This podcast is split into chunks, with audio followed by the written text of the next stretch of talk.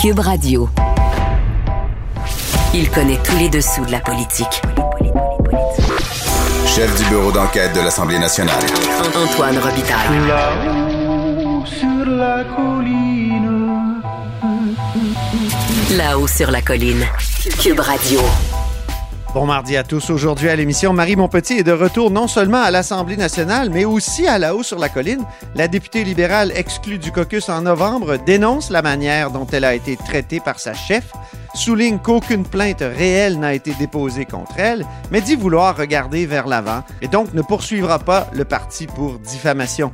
Elle ne sait toutefois pas encore si elle sera candidate indépendante en octobre. Ensuite, Dave Noël consacre sa chronique Les actualités de l'histoire à la circonscription de Marie-Victorin et à un de ses plus illustres députés, le péquiste Pierre Marois. Mais d'abord, mais d'abord, c'est l'heure de notre rencontre quotidienne avec Rémi Nadeau. Cube Radio. Les rencontres de l'heure. Rémi Nadeau et Antoine Robitaille. La rencontre Nadeau-Robitaille. Mais bonjour Rémi Nadeau, Bonjour Antoine. chef de bureau parlementaire à l'Assemblée nationale pour le journal et le journal. Grande journée aujourd'hui, c'est la première de la dernière session avant les élections et c'est marqué par un recul important du gouvernement Legault. Et euh, c'était prévisible, euh, je t'en avais parlé la semaine dernière, Oui. François Legault qui a décidé de reculer sur la contribution santé qu'il voulait imposer aux non-vaccinés.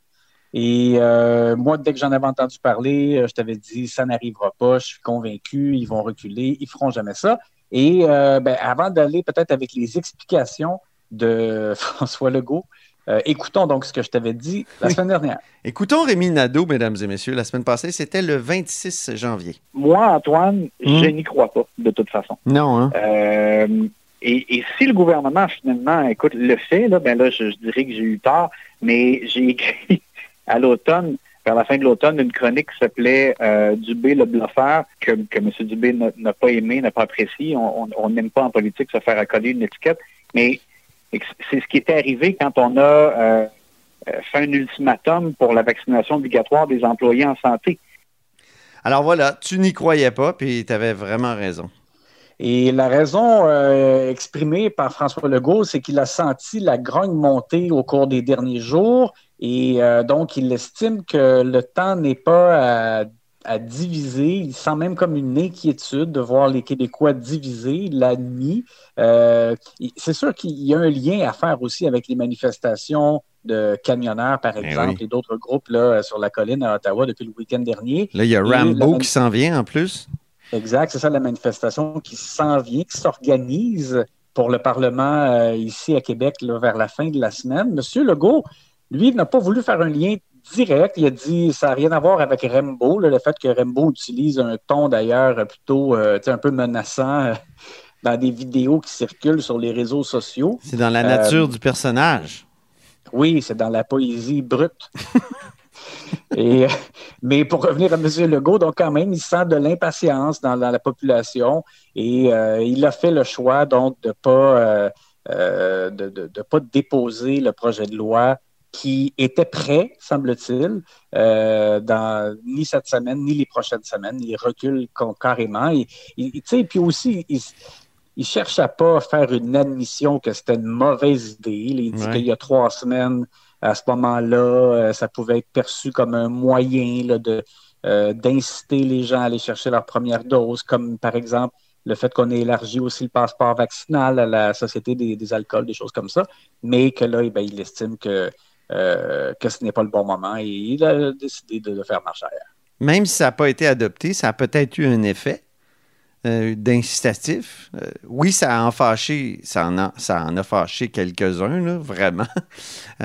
Mais peut-être que ça a eu un effet, l'effet de, de l'épouvantail, quoi. Oui, peut-être, bien qu'en même temps, M. Legault, quand il l'a annoncé, il n'était même pas en mesure de dire combien il ferait payer, euh, quand. Euh, donc, moi, je, je pense que dans ce cas-ci, sérieux, la menace était, euh, était pas assez euh, limpide, n'était pas assez concrète, je pense, pour vraiment faire bouger des gens rapidement, à mon avis. Mais peut-être, peut-être que quand même quelques-uns ont senti un effet d'étau euh, sur eux et qu'ils ont, qu'ils ont bougé. En tout cas, souhaitons-le, ça serait quand même au moins le- la seule retombée positive de ce Mais- faux pas, là, parce que pour moi, c'est un faux pas. En politique, agiter trop d'épouvantail, euh, ça, ça- ça mine une sorte de crédibilité à un moment donné. On, on ne le croira plus, là, parce que ça fait, plusieurs fois, là, la, vaccination obligatoire pour euh, le personnel en santé et tout ça. Ouais, les pénalités contre les médecins, Ça finit. euh, oui, c'est- oui, exactement. Il me semble que c'est c'est un jeu risqué, en tout cas. Voilà. Et les partis d'opposition ne sont pas euh, laissés prier pour tomber sur le gouvernement. là. Voilà, ben, évidemment, Dominique Anglade euh, a utilisé des termes, des termes très forts. Euh, le gouvernement a niaisé les Québécois. Euh, il y avait un peu d'ailleurs une surenchère, là, ça paraît qu'on approche de, de l'échéance électorale. Oui. Euh, PSPP parlait de Bébel, euh, lui qui la semaine dernière parlait d'un projet Niochon là, en parlant du troisième lien. Euh, Gabriel Nadeau-Dubois aussi a parlé bon, de l'improvisation du gouvernement. Euh, alors, c'est sûr que ça, ça a donné, je trouve que ça a donné une, une munition euh, presque inespérée aux partis d'opposition, bien qu'ils avaient quand même de, de- de quoi à boire et à manger là, avec les, les reculs euh, puis les, les, euh, le reconfinement important de Eh décembre oui. dernier. Je pense que bon, ils avaient de toute façon des munitions, mais quand même, ça leur a donné des cartouches de plus, si on peut s'exprimer ici, Mm. parce que là, ils voient euh, un recul important euh, sur une mesure euh, qui a été lancée euh, visiblement quand même un peu dans l'improvisation euh, il y a trois semaines. C'est un gouvernement qui était ultra populaire, qui l'est encore beaucoup, mais qui a l'air un peu dans les câbles actuellement, puis qui fait un recul important. Donc, euh, j'ai l'impression que pour les oppositions, on, on- comme des requins, on, on sent le sang. Oui, exactement. Puis, tu sais, ils pourront toujours utiliser ça pour rappeler que, euh, moi, je, je me mets dans leur peau, là, ils diront que le gouvernement a navigué à vue, euh, Ouais. qu'il a improvisé des affaires. Euh, D'ailleurs, Gabriel Nadeau-Dubois parlait comme de gouverner euh, par coup de tête là, du, du premier ministre, alors que euh, ça devrait être plus sérieux que ça quand on s'adresse aux Québécois en conférence de presse directement pour annoncer une mesure. Et on n'a pas vraiment le choix de lui donner raison. Là, c'est c'est un fait. Là. Et puisqu'il y a eu une période de questions, c'est l'heure de l'analyse sportive de la période de questions. Ah, c'est bon de retrouver l'orgue, hein, Rémi? Oui, on s'en ennuyait. Alors, euh, punition d'abord pour euh, bâton élevé. Euh, donc, le tout pour le tout, Dominique Anglade. Oui, le prix, le tout pour le tout, Dominique Anglade, moi je trouve que j'aime pas tellement le fait d'utiliser, je, te, parlais tout à l'heure de, termes, je pense que pour essayer de faire plus peuple, bon, elle a, carrément posé la question à l'endroit de François Legault, est-ce qu'il a fini de nous niaiser? Euh, puis Simon Jeanin Barrette s'est levé en disant, bon, on devrait pas utiliser ces termes-là, ça commence pas bien, on devrait Ouais. y aller dans le respect, etc. Ceci étant, Dominique Anglade, quand même, dans l'ensemble, c'est sûr qu'elle a été plus punchée euh, aujourd'hui. Euh, je me rappelle d'ailleurs une fois, euh, j'ai fait une- à quelques reprises des, des chroniques juste avant Noël, un peu sous le signe de l'humour, dans lesquelles je, je faisais des souhaits pour les élus. Puis une fois, j'avais souhaité à Dominique Anglade le sens du punch. C'était un peu chien, ça voulait dire qu'elle avait pas le sens du punch, mais je- on, on sent quand même qu'elle fait des efforts. Euh, et quand même, aujourd'hui, la période de questions, je l'ai trouvé efficace, là, quand, quand- ben, notamment là-dessus, là, sur le euh, l'impôt qu'on voulait imposer Mm. aux non-vaccinés, euh, mais aussi sur le, le fait qu'on rouvre les fenêtres dans les classes des écoles, parfois, même quand il fait froid. Elle a parlé d'un texte écrit par un parent Oui. dont les enfants avaient eu froid. C'était même avait un, vidéo, là. Sam, euh, Samuel le fermier, là, j'ai vu ce vidéo-là. Ouh, il était découragé par sa fille de 7 ans qui disait J'ai tellement froid que j'ai mal aux jambes. Ben, imagine. Alors, Ouais. bon, M. Legault, lui, a dit Je fais confiance là, au jugement des directeurs d'école, bon, tout ça. Euh, mais elle a été efficace et, tu sais, autant. euh, et ce, ce n'est qu'une seule période de questions, ça commence, mais autant à la dernière session, on avait l'impression toujours que Gabriel Nadeau-Dubois volait euh, le spectacle à l'opposition officielle. Euh, ben, aujourd'hui, on peut pas dire ça. Euh, Madame Anglade a quand même été euh, efficace, plus colorée. Le risque, c'est, je te dis, c'est, que ça a l'air artificiel. Je sais pas si tu Oui, te souviens exactement. de Philippe Couillard qui nous avait sorti un tabarnouche à un moment donné. C'est, Oui. ça avait eu l'air un peu bizarre. Il essayait de faire peuple, mais il me semble que dans ce temps-là, là, quand c'est artificiel, c'est, vraiment un couteau à, à deux tranchants. Il y, a- il y a un risque, en tout ou- cas. Exactement, ou l'image de Pauline Marois qui tapait sur des casseroles. euh, qui, qui était, qui était vraiment pas, vraiment pas un rôle qui lui convenait. là. on a senti François Legault qui essayait de faire ressortir ce, ce côté artificiel des sorties de, de- de- de Dominique Anglade en parlant du couteau entre les dents. Oui, c'est ça. Il a fait un peu un clin d'œil en disant Ouais, l'autre bord, ils ont le couteau, ça a l'air qu'ils ont le couteau entre les dents. Euh, mais comme tu dis, je- moi, je suis d'accord avec toi. Le danger, c'est de, d'avoir l'air artificiel, d'en faire trop. Mais en tout cas, à tout le moins, euh, elle a quand même réussi un peu à se démarquer euh, aujourd'hui. Je comprends pas que François Legault n'ait pas encore repris la blague de Jean Charest qu'on rappelait nous-mêmes la semaine passée. Lorsqu'André Boisclair avait utilisé l'expression couteau entre les dents, j'espère qu'il se blessera pas. C'est ça. La contre-attaque du jour, euh, Rémi? Eh bien, ça fait rire les libéraux. Euh, c'est comme si M. Legault avait voulu retourner euh, une accusation euh, formulée à son endroit à plusieurs reprises dans les derniers mois.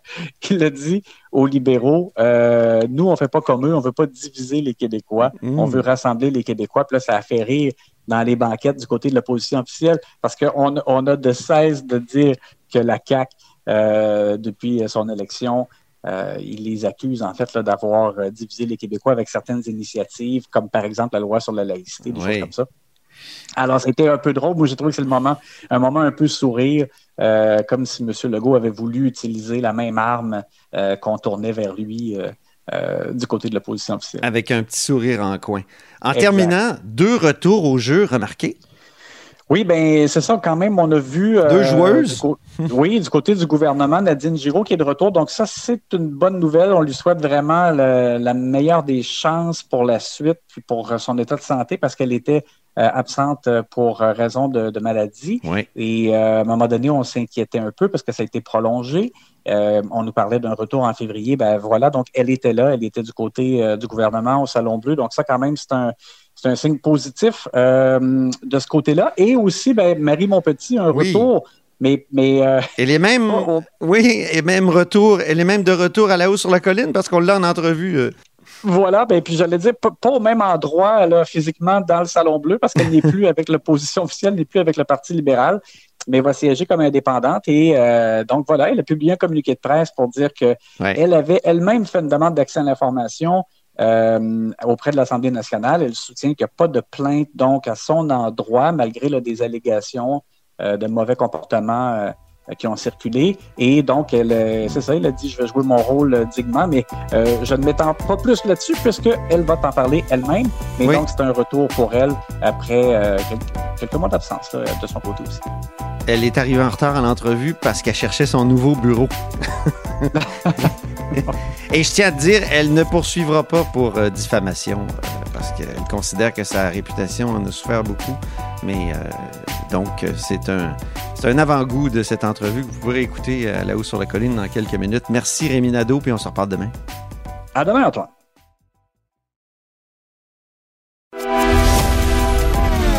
Grand philosophe, poète dans l'âme, la politique pour lui est comme un grand roman d'amour. Vous écoutez Antoine Robitaille, là-haut sur la colline. Exclue du caucus libéral le 1er novembre dernier, la députée de Maurice Richard, Marie Montpetit, est de retour à l'Assemblée nationale aujourd'hui. Bonjour Marie.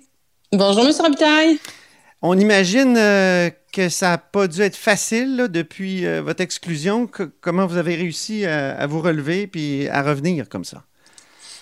Ben, je je, je vous cacherai pas que ça a été euh, extrêmement violent. Ce qui, euh, ce qui m'est arrivé, j'ai pas, j'ai pas d'autres mots. euh, il y a personne qui vivra bien avec la façon dont les choses se sont passées. Là, Euh, je veux dire, d'apprendre ça. Moi, j'ai appris, euh, j'ai appris ben, à peu près tout ce qui m'est arrivé au mois de novembre, octobre-novembre. J'ai appris ça dans les médias. Euh, qui avait été avec Ouais. des commentaires anonymes qui ont été faits par des personnes, ça sous couvert de l'anonymat. Donc c'est sûr que c'est euh, en plus d'être exclu d'un caucus et tout. Donc c'était euh, c'était très difficile, très très bousculant pour moi. Puis je vous dirais, euh, euh, je suis pas toute seule là-dedans. Là. Ma fille, ma famille, mes proches, euh, mes employés. Euh, au bureau de comté, tout le monde a été euh, extrêmement, extrêmement euh, secoué. Là. C'est le, le, le choc a été vraiment très, très, euh, très difficile et très long à absorber aussi. Qu'est-ce que ça vous fait de revenir comme indépendante? Parce que euh, vous avez vraiment euh, le, rouge libéral tatoué depuis votre prime jeunesse hein, sur, la, sur la peau? Oui, ben euh, moi, ça enlève. Oui, effectivement, ça fait 25 ans que je m'implique au, euh, au Parti libéral du Québec. Euh, ben, je suis, je suis vraiment honnêtement très, très heureuse de revenir à l'Assemblée aujourd'hui, là, Oui. en, en cette rentrée parlementaire. Mais tu sais, avant, av- moi, je me suis toujours, euh, euh, je vous dirais, gouvernée comme députée, euh, autant à l'Assemblée nationale que dans ma circonscription, d'abord et avant tout comme une, tu sais, comme une députée et non comme le, la, le- une membre d'une formation politique. Oui. Euh, surtout, vous savez, hein, dans, ma, dans ma circonscription, euh, la circonscription de Maurice Richard, euh, c'est pas une c'est pas une circonscription non plus qui est historiquement euh, libérale. Euh, donc moi, je, je, tu sais, je me suis toujours positionnée comme plusieurs élus à l'Assemblée, mais je veux dire comme la députée de l'ensemble de mes électeurs. Donc ça, ça veut aussi dire avoir un discours qui est le moins partisan possible. Donc aujourd'hui, je, je, je suis hyper contente parce que j'ai encore la passion du service public, la passion d'aider les gens. Donc ça, euh, ça j'ai, on m'a pas enlevé ça. OK. En entrevue à Pierre Bruno en décembre, vous aviez dit que vous ne compreniez pas ce qui, ce qui avait conduit à votre exclusion. Est-ce que depuis, vous avez compris davantage? Ben, vous savez, moi, à l'époque, quand ces événements-là sont arrivés, euh, j'ai demandé euh, non seulement à l'interne, mais j'ai demandé aussi publiquement euh, d'être d'être rencontré, d'être euh, qu'on m'explique les faits, de pouvoir ben, de pouvoir un être informé là de ce qu'on de ce qu'on alléguait contre moi, de pouvoir donner ma version des Ouais. faits s'il y en avait une à donner, de, de pouvoir de j'avais demandé une enquête indépendante aussi. J'ai jamais eu de réponse à tout ça. Ah non? Donc, j'ai jamais eu, non, aucune. Donc, vous n'avez pas eu l'occasion d'offrir des excuses, mettons, à des gens que vous auriez pu euh, blesser?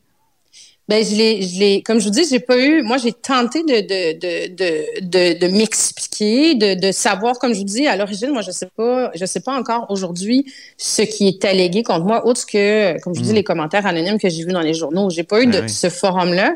Puis je l'ai, je vous faites référence à, à l'entrevue que j'ai donnée à l'automne avec M. Bruno. Oui. Euh, tu sais, moi, ce que je disais, puis ce que je dis encore aujourd'hui en politique, j'ai travaillé avec des centaines de personnes, tu sais, puis je suis quelqu'un d'extrêmement parlable. J'ai toujours dit, a- s'il y a des gens que j'ai pu euh, euh, heurter, euh, j'ai aucun Ben problème dans la vie à, à m'excuser. Mais encore faut-il qu'on me donne l'occasion d'être au courant de, de, de, de ce, qui en, ce qui en ressort. C'est ça. Il n'y a pas eu de Audi alteram partem dans votre cas? Non, pas du tout. Moi, j'étais, euh, j'étais vraiment, euh, je vous dirais, accusée et condamnée sur la place publique. C'est pour ça que je dis, euh, je, je pense qu'il y a personne qui vivrait bien avec ça, puis je le souhaite à personne. On est dans une société de, de droit. Puis je pense que dans ce oui. contexte-là, euh, les gens peuvent avoir des ressentis, puis c'est, c'est, c'est très correct. Mais normalement, puis vous savez, on a un processus à l'Assemblée en plus Ben de oui. ça qui permet de. Vous avez de- même de- contribué à le mettre sur pied.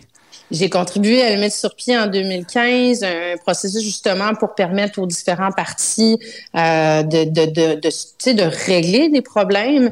Euh, visiblement, en tout cas, comme je dis, le- le- le- la, la bonne nouvelle aujourd'hui pour moi, puis c'est important de remettre les pendules à l'heure, c'est qu'il n'y a aucune plainte. Il n'y a pas de plainte qui a été, euh, qui a été Mais- déposée. Votre ancienne chef, Dominique Anglade, a utilisé le mot victime. C'est un mot chargé qui implique, il me semble, un jugement. Euh, elle, a parlé, évidemment, elle parlait des gens qui se seraient plaints de votre comportement. Elle a aussi affirmé qu'avec les informations qu'elle avait, elle ne pouvait imaginer vous voir revenir au caucus. Pourtant, comme vous le dites, il n'y a aucune plainte qui a été déposée. Alors, est-ce que c'est pas vous qui avez été victime de diffamation? Madame Anglade a utilisé des mots qui sont lourds de sens. Euh, vous avez raison. Pour pouvoir dire qu'il y a des victimes, il faudrait qu'il y ait eu euh, qu'il y ait eu un processus, qu'il y ait eu une enquête, qu'il aurait fallu que je sois rencontrée, il aurait fallu que, qu'il aurait, il aurait fallu qu'il y ait un jugement en bout Oui. de ligne. Donc, euh, ce n'est pas le cas. Donc, euh, est-ce que, est-ce qu'il aurait pu y avoir des plaignants? Est-ce qu'il aurait pu y avoir des victimes alléguées? Euh, je veux dire, son choix de mots est plus que questionnable. Ça, vous avez raison. Euh, mais c'est pour ça que je, je répète là aujourd'hui, euh, le, le- le seul fait auquel on, on peut se raccrocher et qui est d'ordre public, c'est que l'Assemblée a confirmé qu'il y a euh, Ouais. deux fois plutôt qu'une qu'il n'y a pas, Mais- qu'il y a pas de, de plainte. Là. Mais votre réputation en a été affectée, on s'entend? Absolument. Donc, vous êtes victime de diffamation. En tout cas, il y a, il y a- il y a- il y a matière. Excluez-vous Ben, de lancer une poursuite? Je suis pas. euh, moi aujourd'hui, comme je vous dis, je, je- je suis vraiment heureuse de revenir ici Oui, à c'est l'Assemblée. Vraiment dans ce dans, dans ce contexte-là. Euh, J'essaie de. Je, je veux, Donc, vous euh, l'excluez d'une certaine façon. Ben, je veux Vous regarder. voulez vers pas aller... sais. oui, c'est ça. Je veux regarder vers l'avant. Euh, moi, je suis très contente. Je suis, je suis ici aujourd'hui avec euh, avec des employés de mon bureau de circonscription. Euh, puis ça, c'est un élément aussi qui est important pour moi à travers toute cette histoire-là. Puis c'est important que je le mentionne, c'est que les gens qui travaillent avec moi au quotidien, euh, dans mon bureau de circonscription, il y en a la moitié qui sont avec moi depuis euh, presque le tout début de ma carrière en politique, c'est-à-dire il y a huit ans. Euh, et les autres sont là depuis euh, depuis plusieurs années aussi. Donc, euh, je veux dire, il y a quelque part où c'est pour ça que je dis ont ici très très ébranlés de ce qu'ils ont lu. Mm-hmm. c'est des gens qui avec qui sais que je considère comme une deuxième famille, là, avec qui j'ai une extrêmement des bonnes relations, une bonne collaboration. il n'y a pas de possibilité que vous rentriez au Bercail. Vous avez dit, je ne ferai même pas d'effort pour rentrer chez, au caucus libéral. Je pense que Madame, euh, Madame Anglade, de, de toute façon, la décision lui appartient. Euh, je pense que si elle avait eu à tendre la main en ce sens, elle l'aurait fait. Mais moi, de toute façon, comme je vous dis, euh, la façon dont les choses se sont faites, euh, pour moi, non, je demanderai pas de, je demanderai pas de réintégration au caucus libéral. Allez-vous être candidate indépendante en 2022 dans Maurice Richard? Ben, je vous dirais qu'il y a une chose certaine, je vais terminer mon mandat. Ça, pour moi, c'est une chose euh, claire. Euh, pour le reste, euh, sur mon avenir politique, j'ai pas pris de, de décision à ce stade-ci. L'élection est quand même dans dans huit mois. Mmh. Euh, on sait c'est long huit mois en politique. Puis là, je vous dirais que à travers ce qui vient de m'arriver, je le mesure plus que jamais, qu'il peut se passer beaucoup beaucoup de choses en huit mois. Donc, j'ai pas, euh, j'ai pas pris de, de, de, de, décision pour la suite, mais euh, tu sais, je vais, je vais consacrer tous mes efforts avec mes citoyens. Vous savez, moi, je suis, je suis une élue extrêmement impliqué dans ma circonscription. On a déjà eu l'occasion d'échanger même sur le, le, changement de nom du comté, justement parce que c'était une demande des citoyens, des petites choses comme ça, euh, ou des grandes pauvre Crémazie, pauvre ben, je le sais, je le C'est un vieux débat entre nous, euh, Marie. Euh, Exactement. Mais, dites-moi, comme députée indépendante, outre le, le, le, le comté, euh, allez-vous continuer de parler de santé? Parce que vous étiez vraiment, euh, comment dire, critique en matière de santé, mais vous vous baignez là-dedans, là, vous aviez beaucoup d'informations. Allez-vous continuer? Bien, ça fait partie des dossiers certainement sur lesquels je vais continuer de, de m'impliquer. Moi, j'ai fait, euh, j'ai travaillé une quinzaine d'années dans le réseau de la santé avant d'être élu, puis comme vous dites, j'étais critique en santé dans la dernière année. Euh, je regarde aujourd'hui ce qui se passe avec les médecins de famille. Ça revient, euh, on retombe exactement d'ailleurs dans la même, les mêmes circonstances dans lesquelles j'ai été exclue du caucus. Rappelez-vous que c'est parti, euh, ça a débuté par un, ben oui. par un tweet dans lequel je rappelais à quel point c'était important d'avoir un ton euh, constructif envers les médecins de famille. Et puis c'est ce qu'ils dénoncent aujourd'hui. donc ça fait partie des dossiers, mais vous savez, la culture, moi, est un dossier. le patrimoine sont des dossiers sur lesquels j'ai beaucoup, beaucoup travaillé aussi dans ma circonscription, l'éducation. Euh, donc, ça va être, ça va être beaucoup des dossiers de comté aussi. Combien de questions vous allez avoir à combien de séances? C'est technique, mais les tripeux de, de, de, Parlement comme moi, on aime ça.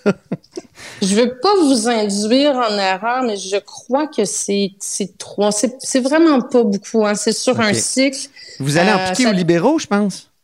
Ben, ça dépend du nombre de députés indépendants qui sont là. Puis effectivement, c'est euh, c'est ce qu'on m'a expliqué, c'est que c'est notre ancien groupe parlementaire qui euh, on prend leurs leur questions dans le fond si on décide de, de poser nos questions, mais euh, ça fait partie des informations. Euh, vous, allez peut-être piquer des, des, questions à Gaétan Barrette?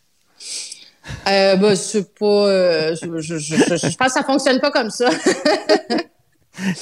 Donc, euh, la santé, allez-vous participer euh, au projet de loi 11, justement, qui est controversé? Là, euh, les médecins de famille s'en plaignent, le projet de loi qui voudrait créer une sorte de trivago des, des rendez-vous en santé? Oui, bien, certainement, comme je vous dis, c'est la première journée de, de, de session. donc, il y a quand même pas mal de choses à faire, à faire atterrir, mais c'est sûr que c'est un dossier qui me qui me qui m'interpelle beaucoup. Euh, je regardais le témoignage justement puis les réactions de la, de la, de la FMOQ. Euh, moi, je, c'est sûr qu'il y a un enjeu au niveau de l'accessibilité des médecins de famille, mais je j'ai toujours dit que l'approche du bâton, pour moi, c'est pas euh, c'est pas la bonne quand on voit qu'il y a près de 400 postes en médecine de famille qui n'ont pas été comblés dans les dernières années. On ne s'aide pas comme société Est-ce que en continuant. Oui, c'est vraiment une question de nombre de médecins, selon vous? Ça joue, c'est certain que ça joue.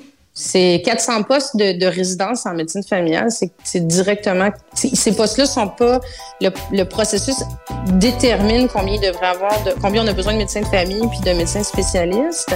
Puis au cours des dernières années, il y a 400 postes qu'on aurait, qu'on, 400 médecins de famille dans le fond qui auraient dû être formés puis qui sont pas sortis sur le sur le terrain. Et on avait évalué qu'on avait besoin de ces médecins de famille-là. Donc c'est sûr que c'est, pas juste ça, mais c'est une variable extrêmement importante. Ben, merci beaucoup, euh, Marie Monpetit, pour cet entretien, Merci puis au plaisir de se reparler. Bon retour. Merci à vous aussi. Bonne rentrée. Au Au revoir. revoir.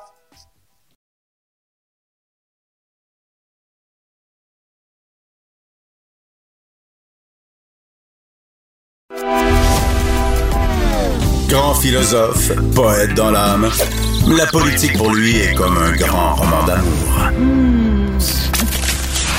Vous écoutez Antoine Robitaille, là-haut sur la colline. C'est mardi, jour des actualités de l'histoire. Les actualités de l'histoire. Avec Dave Noël et Antoine Robitaille. Et bonjour, Dave Noël. Bonjour Antoine. Dave Noël, notre chroniqueur euh, d'histoire et accessoirement journaliste au devoir, auteur entre autres de Montcalm général américain. Il est avec nous tous les mardis parce que l'histoire et le passé sont toujours d'actualité politique. Commençons par parler de la circonscription de Marie-Victorin parce qu'il y a une, élection partielle qui va se tenir là, dans quelques semaines. On ne sait pas encore exactement quand. Et tu veux nous parler d'un illustre député de, Marie-Victorin des années 70 et 80. Oui, euh, donc on va beaucoup parler de Marie-Victorin dans les, euh, prochaines semaines. On peut même considérer que la, ca- la campagne, la partielle est déjà commencée, puisque dimanche, le premier ministre Legault a annoncé le nom de sa candidate, euh, Shirley Dorismont, pour, euh, pour se présenter dans ce, ce comté-là. Euh, qui va, elle va notamment affronter Pierre Nantel, Chopika, euh, Vaitianastasarma, je ne sais pas si j'ai bien prononcé, Oui, Émilie oui. Nollet euh, pour le Parti libéral et Anne Casabonne du Parti conservateur du Québec. Euh, comme tu dis, on n'a pas la date encore pour l'instant, mais ça ne devrait pas tarder puisque le, on a à peu près on a six mois en fait pour déclencher une élection après le départ de- d'un député. En l'occurrence, c'était Catherine Fournier, la députée indépendante qui est devenue mairesse de Longueuil entre-temps. Euh, donc, euh, Ça justement... nous mènerait au 8 mai, hein? Si euh, il allait oui. jusqu'à la limite. Oui, ben, la date de démission était le 13 mai. J'imagine que c'est- le point de départ de- du calcul. Euh, pour ce qui est de la partielle, de- ben, le, le comté de Marie-Victorin, évidemment, avec les noms honorifiques de ce genre-là, on, ben, on a de la misère des fois à, localiser sur une carte où se trouvent ces, comtés-là, pour ceux qui sont pas du coin. Euh, Marie-Victorin, ça, correspond essentiellement au vieux Longueuil. Euh, Donc, c'est une, circonscription qui a été créée assez tard quand même, en 1980. Euh, et la première élection de Marie-Victorin, c'est 1981. À l'époque, on avait euh, transformé la carte électorale pour faire, pour faire go- euh, gonfler le nombre de députés de 110 à 122. Ah oui? Donc, ça a été... euh, Aujourd'hui, ça paraît inimaginable d'avoir une hausse de députés aussi forte. Mais à l'époque, dans, dans des, un élan démocratique, on voulait rapprocher les élus de la population. Donc, on avait vraiment, comment dire, franchi un, un gros pas, un grand pas en, en gonflant le nombre de, de- de circonscriptions. Et Marie-Victorin a été créée à ce moment-là à partir de deux anciens comtés remodelés, dont celui euh, de, de Pierre Marois, qui était le député euh, du coin, euh, député du Parti québécois. Et c'est l'illustre député dont tu veux nous parler aujourd'hui. Oui, l'illustre inconnu aujourd'hui, si si on veut dire, parce qu'à l'époque, Pierre Marois, c'était un, député très proche de René Lévesque, le premier ministre, Oui. et on le qualifie souvent, en tout cas les, les, les, les, les- les spécialistes le qualifiaient à l'époque de dauphin même de René Lévesque, donc de, donc de successeur éventuel euh, du premier ministre. Euh, les deux hommes étaient, étaient, euh, avaient vraiment une, une connexion personnelle très forte. Ils étaient d'ailleurs voisins de, de comté et Oui. souvent Pierre Marois avait déjà racont- raconté à la- à l'émission Mémoire de député que souvent le lundi, c'était la journée de, de circonscription et les deux faisaient leur euh, porte-à-porte. Et René Lévesque donnait rendez-vous à Pierre Marois dans les tavernes de Longueuil pour discuter avec des citoyens et même tester des, des futures mesures gouvernementales auprès des, euh, des, des, des, des individus dans les tavernes, donc essentiellement des hommes, puisqu'à l'époque, les tavernes étaient euh, réservées aux hommes seulement. Ah oui. Euh, oui, oui, oui. Est-ce que c'est un joueur de cartes, Pierre Marois? Parce qu'on sait que René Lévesque aimait beaucoup jouer aux cartes. J'ai pas l'information, mais je présume que oui, parce qu'à l'époque, tout le monde était. On jouait davantage aux cartes à l'époque euh, euh, qu'aujourd'hui. Aujourd'hui, on est plutôt sur euh, nos cellulaires avec. On a d'ailleurs vu un, un épisode de Candy Crush en plein salon bleu il y a quelques années. Euh, on se rappelle bien. Euh, Marie-Victorin, c'est vraiment une circonscription qui est, qui est péquiste, euh, qui est toujours votée pour le Parti québécois, à une seule exception, c'est lors du départ de Pierre Marois en 1983. Hmm. Euh, la partielle à l'époque, c'est un dénommé Guy Pratt qui a été élu pour le Parti libéral euh, par une majorité de 335 voix seulement. Il a été battu aux élections suivantes de 85, les générales. Et puis depuis ce temps-là, ça a toujours été des, des élus euh, du Parti québécois. Donc on a eu Pierre Marois le premier, euh, Cécile Vermette, Bernard Drainville, qui, qui a été plus marquant peut-être avec sa charte, et euh, sa, sa renommée aussi d'ancien journaliste, Ben redevenu oui. journaliste, et euh, Catherine Fournier, qui a été pour le Parti québécois de 2016 à 2019 jusqu'à temps qu'elle devienne députée indépendante. Mhm. Donc, c'est vraiment un, un test très important pour le Parti québécois, cette élection-là, juste avant les élections générales de, de l'automne. Euh, Pourquoi, euh, pourquoi on le qualifiait de dauphin? Il- donc, il était très proche de René Lévesque, mais euh, est-ce qu'il avait des ambitions lui-même? C'est ça l'enjeu, c'est que lui, on le, on le percevait beaucoup comme un, un successeur éventuel, mais il n'avait pas nécessairement cette ambition-là. C'était plutôt un, un homme de parti, un- quelqu'un qui allait sur le terrain.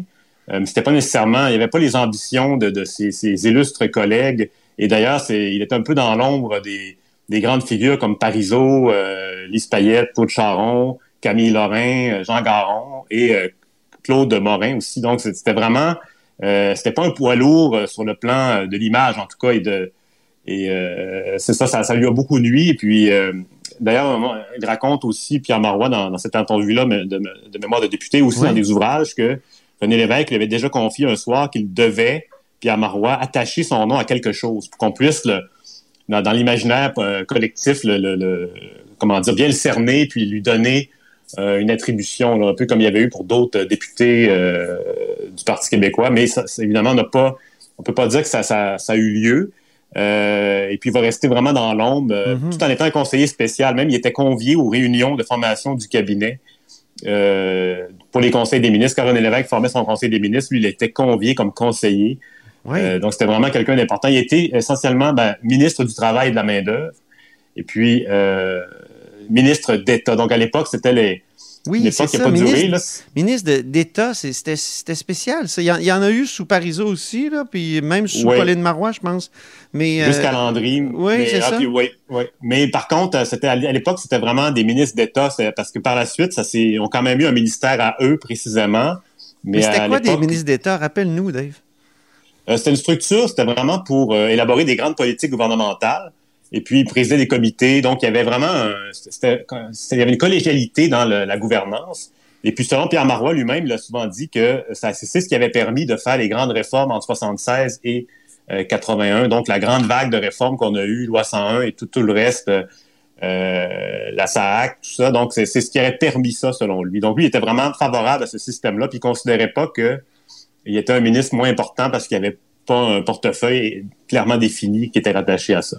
Mhm. Pour ce qui est de on peut, donc, on la peut première... peut-être écouter un extrait de, de l'entrevue, euh, Dave? Oui. Et souvent, on se retrouvait dans une taverne. Et quand il rentrait, bien évidemment, les, les- les gens le reconnaissaient. Puis euh, c'était euh, au premier qui, qui arriverait autour de la table. Puis, euh, mais ça, il aimait ça. Il, il étendait le, le- le dîner. Puis là, il posait des questions aux gars. Et avec le temps, je me suis rendu compte que les questions qu'il leur posait, c'était des questions qui étaient reliées au dossier qui allait venir à la prochaine réunion du Conseil des ministres sans le dire. Qu'est-ce que vous pensez de ça? Alors, après sa carrière politique, Dave euh, Pierre Marois, euh, il a occupé des postes importants. Là, je me souviens qu'il a été président de la Commission des droits de la per- personne, notamment au début des années 2000. Oui, oui. Puis, euh, ben, en fait, lui, il est retourné en droit après sa, sa retraite de la politique en, en 83, mais il est demeuré militant. Donc, il s'est impliqué notamment au référendum de 95. Donc, c'est resté une figure euh, Mhm. importante du mouvement, mais euh, c'est sûr que dans la quand, on- quand on considère la- les attentes qui étaient placées en lui par René Lévesque notamment et d'autres personnes, euh, c'est sûr c'est pas la, la- comment dire le, le- le destin qui était à la hauteur de, des attentes initiales, mais lui-même il disait que c'est ça René Lévesque le- lui avait jamais dit que il était son successeur clairement, mais c'était sous-entendu. Puis évidemment René Lévesque lui il était du genre à c'est un, politicien qui allait beaucoup par... euh, il s'exprimait peu, des fois, pour des, cir- des circonstances graves comme ça. C'était des, des petits commentaires placés ici et là. Donc, euh, c'est dur de savoir le fin mot de l'histoire.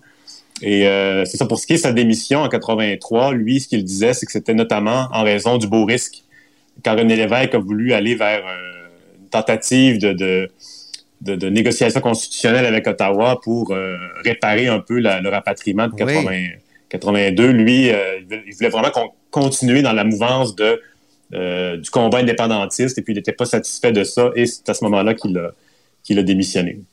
Il a démissionné donc avec, avec Jacques Parizeau, puis quoi, il était quatre ministres à avoir démissionné à ce moment-là? C'était c'était en- entre 82 et 84, ça a été une grande vague. Il y avait différentes raisons. Il y a eu aussi Denis Vaugeois qui est parti. euh, c'est ça, c'est vraiment des.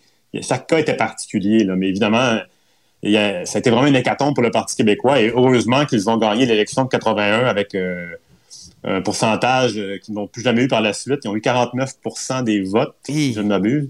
Donc, c'était énormément de députés, ce qui a permis au Parti québécois de se rendre aux élections de 85 en gardant une majorité forte et euh, de perdre le pouvoir avec euh, sous sous la gouverne de Pierre-Marc Johnson, le- qui est devenu finalement le dauphin, euh, de, le réel de, Re- de René Lévesque.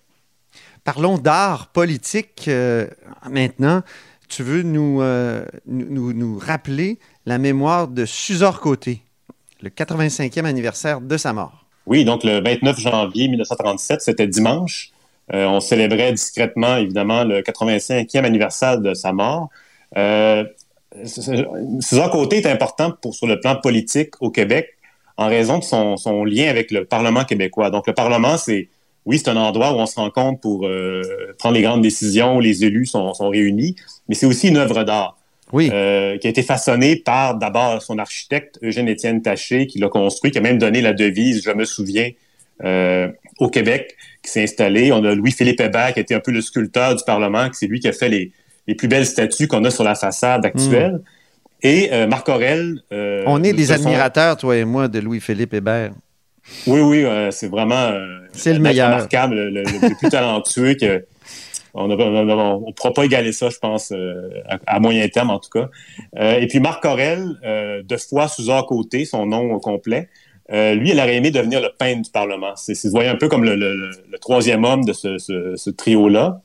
Euh, lui, le, Marc Aurel de Foix, Suzor Côté, on va dire seulement Suzor Côté parce qu'il a allongé son nom avec les années, mais on, le connaît surtout comme euh, Suzor Côté. Lui, il a grandi euh, à Arthabascaville, dans les Bois-Francs, dans le même village que Wilfrid Laurier.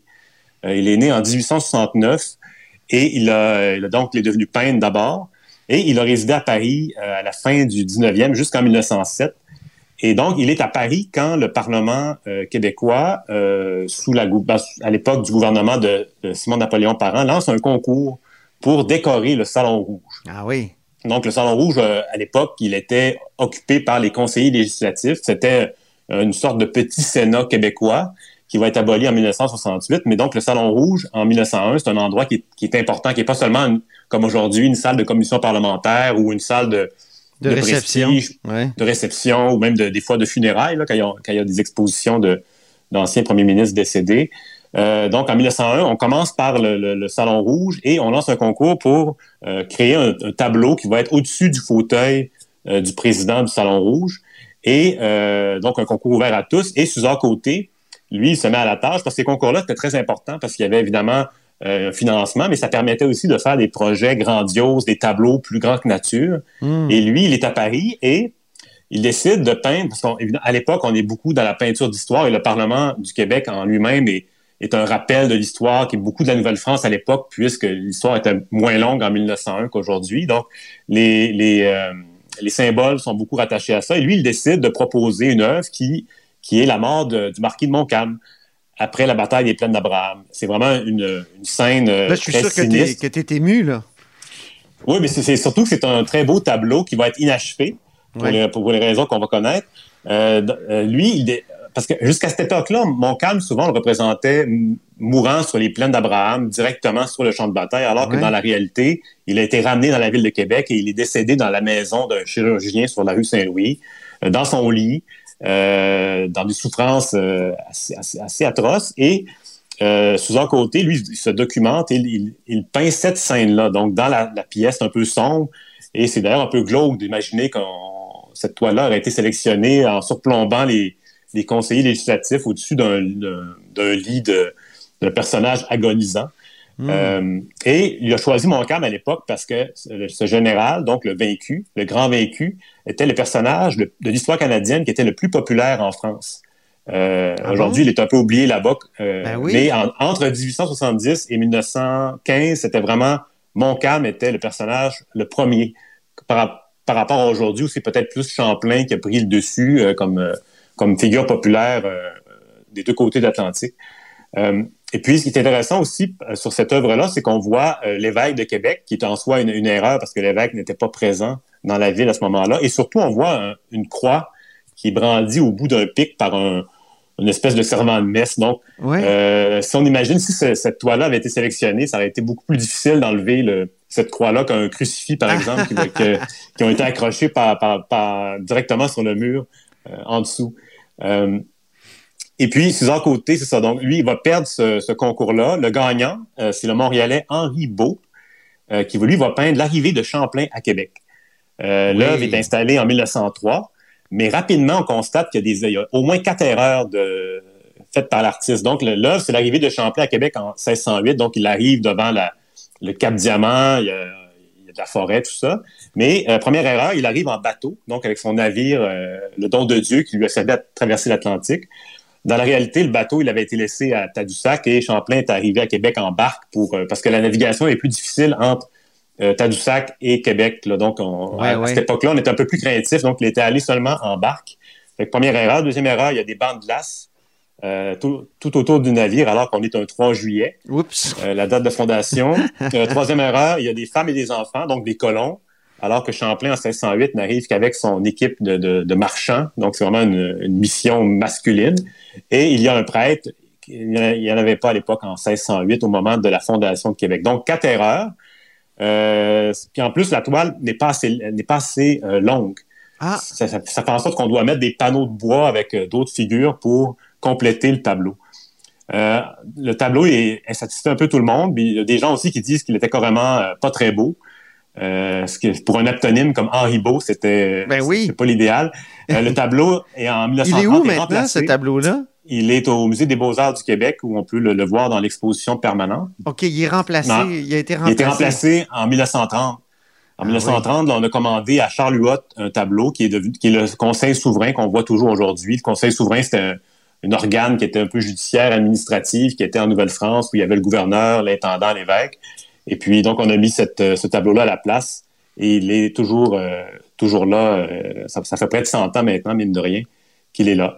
Euh, Suzanne Côté, lui, il est très déçu. Il fait une deuxième tentative de, tableau pour s'installer, laisser sa marque sur le Parlement, qui va être l'arrivée de Jacques Cartier à Stadacona. il est très beau. Il est très beau, ce tableau-là. très beau. Il est dans la collection permanente au musée. Et il, y a une, il, y a une, touche presque impressionniste. Hein? En tout cas, moi, c'est un tableau que j'aime beaucoup. Oui, oui il n'est pas très loin de, celui d'Henri Beau, mais euh, ironiquement, le tableau est fait en 1907. Il va être à la Bibliothèque du Parlement pendant un certain temps, mhm. mais il va être retiré. Donc, une deuxième tentative ratée, finalement, de, ce que voulait faire Suzanne Côté. La troisième tentative, c'est au Salon Vert. En 1910, le gouvernement veut compléter... Il était vert avant d'être bleu. oui, c'est ça. Puis même à, à l'origine, il était blanc.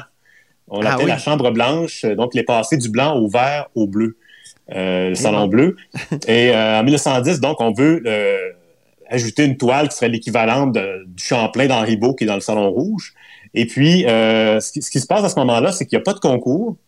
Et puis, Suzanne Côté apprend par une rumeur que ce serait Charles Huot qui le ferait directement, sans appel d'offres. Et puis, il écrit une lettre au ministre des Travaux publics, Louis-Alexandre Tachereau, qui va devenir premier ministre plus tard il se plaint de l'absence de concours, euh, il est très insatisfait, mais ça, ça se fait comme, ça. On, se rappelle que c'est ça, sous un côté. Euh, euh, donc, c'est ça, il n'avait pas été. il, était, un peu amer du premier épisode du Salon Rouge. Et puis, c'est là que Charles Huot va réaliser le débat sur les langues entre 1910 et 1913, où on voit la, une des séances importantes du premier Parlement du Bas-Canada, euh, puis ce tableau-là est toujours là au Salon Bleu, euh, au-dessus du fauteuil du, président de l'Assemblée nationale. Oui, qui est un tableau que je contemple avec plaisir à chaque fois où je vais à l'Assemblée nationale. J'ai bien hâte que ma COVID soit terminée pour y aller. Hey, merci infiniment, Dave, pour euh, cette chronique Les actualités de l'histoire. Puis on se reparle la semaine prochaine. Merci, Antoine. Je rappelle que Dave Noël, c'est notre chroniqueur d'histoire, mais accessoirement journaliste au devoir, auteur entre autres de Mon calme général américain. Et c'est ainsi que se termine La Hausse sur la colline en ce mardi. Merci beaucoup d'avoir été des nôtres. N'hésitez surtout pas à diffuser vos segments préférés sur vos réseaux. Et je vous dis à demain.